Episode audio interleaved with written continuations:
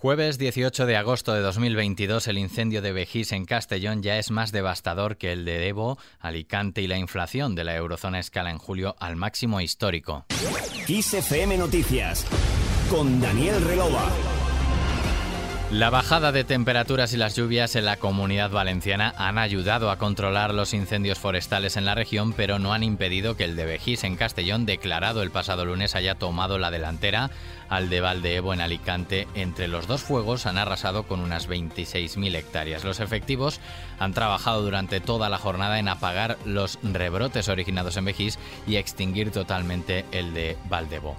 Sobre el incidente en el tren de media distancia Valencia-Zaragoza, el presidente de la Generalitat, Chimo Puig, ha afirmado que hay versiones opuestas y que es necesario analizar lo sucedido desde el rigor. Ciudadanos, por su parte, ha pedido que comparezca de forma urgente la ministra de Transportes, Raquel Sánchez, para dar las explicaciones pertinentes. Escuchamos a la presidenta del partido, Inés Arrimadas. Que no es normal que un tren esté circulando por una zona donde está el, el fuego tan cerca. Por tanto, esas investigaciones tienen que seguir adelante, pero además hemos pedido la comparecencia de la ministra de Transportes porque por desgracia no es el único incendio que estamos teniendo este verano. Eh, la situación está siendo dramática y no queremos que nada de esto vuelva a ocurrir, ni en trenes ni en carreteras.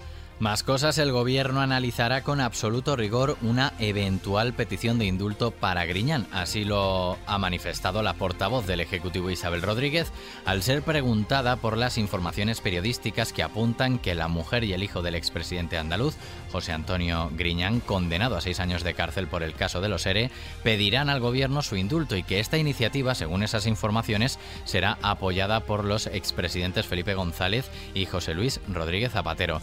El líder del PP, por su parte, advierte de que el gobierno no debe decidir el indulto a Griñán unilateralmente. Desde Porto Dosón, en A Coruña, Alberto Núñez Feijóo ha asegurado que se trata de un hecho de enorme trascendencia penal, política y democrática, por lo que no se puede resolver, dice, por parte del PSOE, desde el gobierno, en favor del PSOE, de militantes y expresidente condenados. Lo escuchamos. No tengo ningún interés en ver a un presidente del Partido Socialista Obrero Español, es ministro y presidente de la Junta de Andalucía en la cárcel. No tengo ningún interés personal, se puede usted imaginar, al contrario, ni ningún interés político. Pero lo que no es de recibo es que se esté eh, dentro del Partido Socialista Obrero Español cocinando aparentemente un indulto sin hablar con nadie, sin explicar a nadie y sin dar conocimiento a nadie.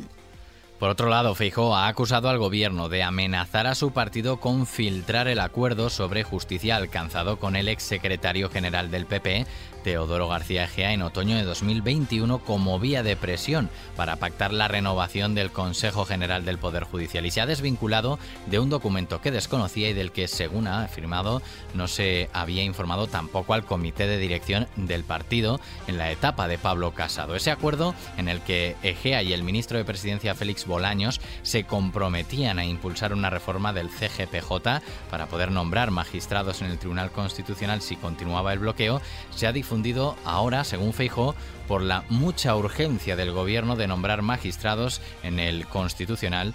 Volvemos a escuchar de nuevo a Feijóo. ¿Por qué se filtra ahora? Pues probablemente porque estamos en verano, adicionalmente porque el gobierno tiene mucha urgencia en incorporar sus propuestas al Tribunal Constitucional y porque además, por lo que me ha dicho González Pons, el señor Bolaños dijo o llegamos a un acuerdo o filtro el papel. Y el señor González Pons le dijo, mire, ese papel, como usted se puede imaginar, a nosotros no nos vincula y filtrelo usted cuando quiera. Parece ser que se lo ha filtrado un diario que lo ha publicado. Parece ser no está confirmado que hay un diario que lo tenía y el resto no, y eso se llama filtración. Y mientras la ministra portavoz Isabel Rodríguez ha pedido a Feijóo evitar excusas y cumplir la Constitución tal y como prometió. Lo que tiene que saber el señor Feijó es que es inexcusable el cumplimiento de la Constitución, que la cumplen todos los españoles y todas las españolas y que él está obligado también al cumplimiento de la misma y que por tanto no caben eh, más excusas en este caso que avenirse al cumplimiento de la Constitución. Seguimos ahora en materia económica. La inflación interanual en la eurozona se elevó tres décimas en julio en relación con junio y se situó en el 8,9% frente al 2,2% registrado un año antes. Este avance interanual del 8,9% coincide con el dato preliminar adelantado por Eurostat a finales de julio, lo que confirma una tasa de inflación récord en la eurozona. Seguimos mirando fuera de nuestras fronteras reunión trilateral del presidente turco Recep Tayyip Erdogan, su homólogo ucraniano Volodymyr Zelensky y el secretario general de Naciones Unidas Antonio Guterres para debatir pasos diplomáticos para poner fin a la guerra de Rusia contra Ucrania y donde se ha evaluado también el programa de exportación de cereales ucranianos firmados entre Kiev y Moscú el mes pasado. Y Rusia rechazó hoy por inaceptables las propuestas como la que ha hecho el secretario general de la ONU, Antonio Guterres, de desmilitarizar la zona en torno a la central nuclear de Zaporilla, controlada por el ejército ruso desde prácticamente el comienzo de su campaña en Ucrania. Según el diplomático ruso, la implementación de tales propuestas harán la central mucho más vulnerable y agregó que Moscú espera que la central de Zaporizhia muy próximamente sea visitada por expertos del Organismo Internacional de la Energía Atómica. Y terminamos.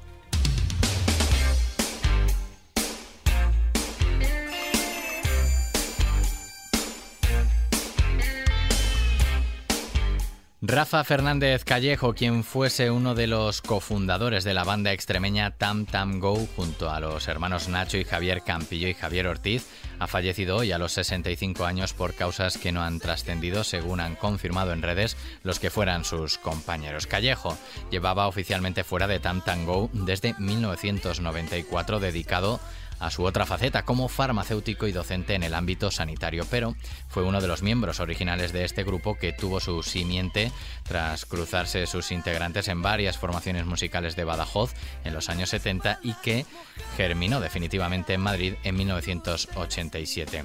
Tam Go experimentó un gran salto de popularidad con la publicación en 1990 de su álbum Espaldas mojadas, íntegramente en castellano. Precisamente Callejo intervino en la composición del éxito, este que escuchas en estos momentos y que dio título a aquel trabajo, así como en otros sencillos de calado de la banda como Manuel Raquel. Con Callejo, con Tam Tango cerramos este podcast de XFM Noticias y la información, como siempre, sigue actualizada y puntual en los boletines horarios de XFM. Hasta mañana.